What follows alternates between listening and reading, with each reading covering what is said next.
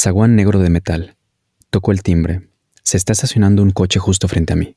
Una mujer se baja del coche mientras un hombre recoge sus cosas en el interior. La mujer, fuera del auto, mira de arriba abajo y hace un gesto casi imperceptible de horror. Seguro todos aquí saben qué pasa detrás de esta puerta, pero se hacen los que no. Le sostengo la mirada.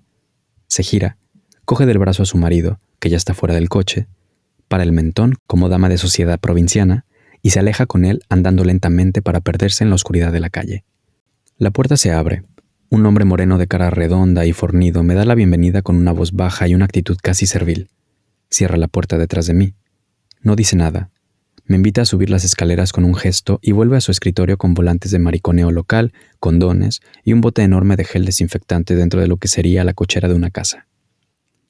Azulejos antiguos, olor a humedad, escalera en espiral, luces tenues, nadie habla, segundo piso, 50 pesos. Dejo aquí esta bolsa, por favor. Tres condones, diviértete guapo.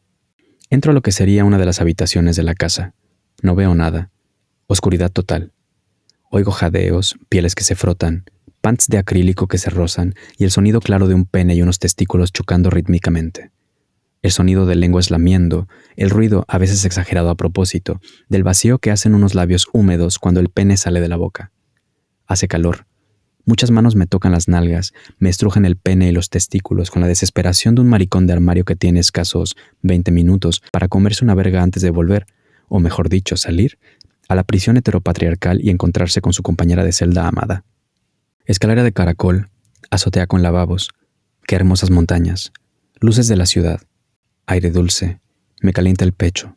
Seguro los vecinos ven a todos coger desde sus azoteas, esos lavabos, esos tendederos, la silla de Pepsi, de plástico. Detrás de ese muro seguro se cuece algo. Camino directo. Así me quito estos mirones de encima que no atan ni desatan. Verga del Señor, tú, mírate. Pareces muy tímido para la edad que tienes. Lo de provincia. Esa piel de chocolate me está matando. Esos chinos cerrados. Ya la tienes dura, pero si ni nos hemos tocado. 20 centímetros.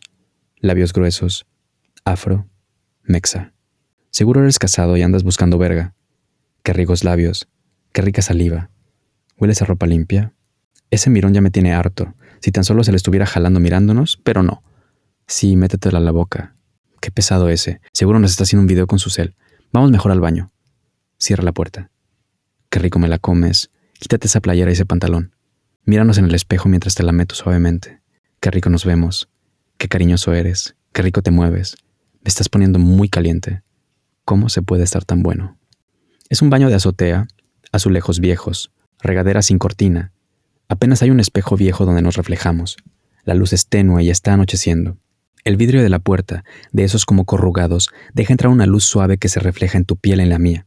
Te meto el dedo en la boca, lo muerdes, jadeas suavemente como si no quisieras que los de afuera nos oyeran. Aprietas el ceño y te muerdes los labios. Jadeas, jadeas, jadeas. Chorros de semen resbalando lentamente por la puerta de metal.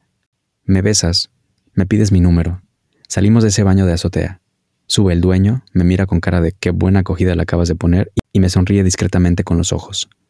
Tú estás más tierno que nunca. Me sientas junto a ti. Te abres de piernas sentado en esa silla de plástico blanca bajo el cielo estrellado. Tu piel morena oscura brilla ligeramente y refleja la luz del crepúsculo. Me sonríes, te sonrío. Acaricio sus pectorales y ese cuerpo esculpido a mano. Estoy sentado junto a ti y me recuestas suavemente sobre tu regazo. Me acaricias el cuello y me dices que te gustaría volver a verme. Me besas. Huelo tu pantalón. Nos rodean hombres sedientos de semen. Me cogería a dos o tres más, pero tengo que irme. Me besas. Me preguntas que dónde vivo. Me dices que tendrás que mudarte a la Ciudad de México con cara de adolescente enamorado a tus cuarenta y tantos. Te digo que no mames. Te ríes. Me das una nalgada. Me bajas el short y me chupas la verga una última vez. Me miras, te miro, me giro. En mi mente quedas sentado en esa silla de plástico con las piernas abiertas y ese pantalón ajustado medio rasgado. Mis cosas, por favor. Gracias. Qué bueno que te divertiste, guapo. ¿Necesitas agua o algo? No, gracias. Bajo la escalera. Paso de largo ese escritorio con volantes del mariconeo local, condones y un bote enorme de gel desinfectante. Me abren la puerta. Que te vaya bien. Se cierra la puerta. Camino. Me pierdo en la oscuridad.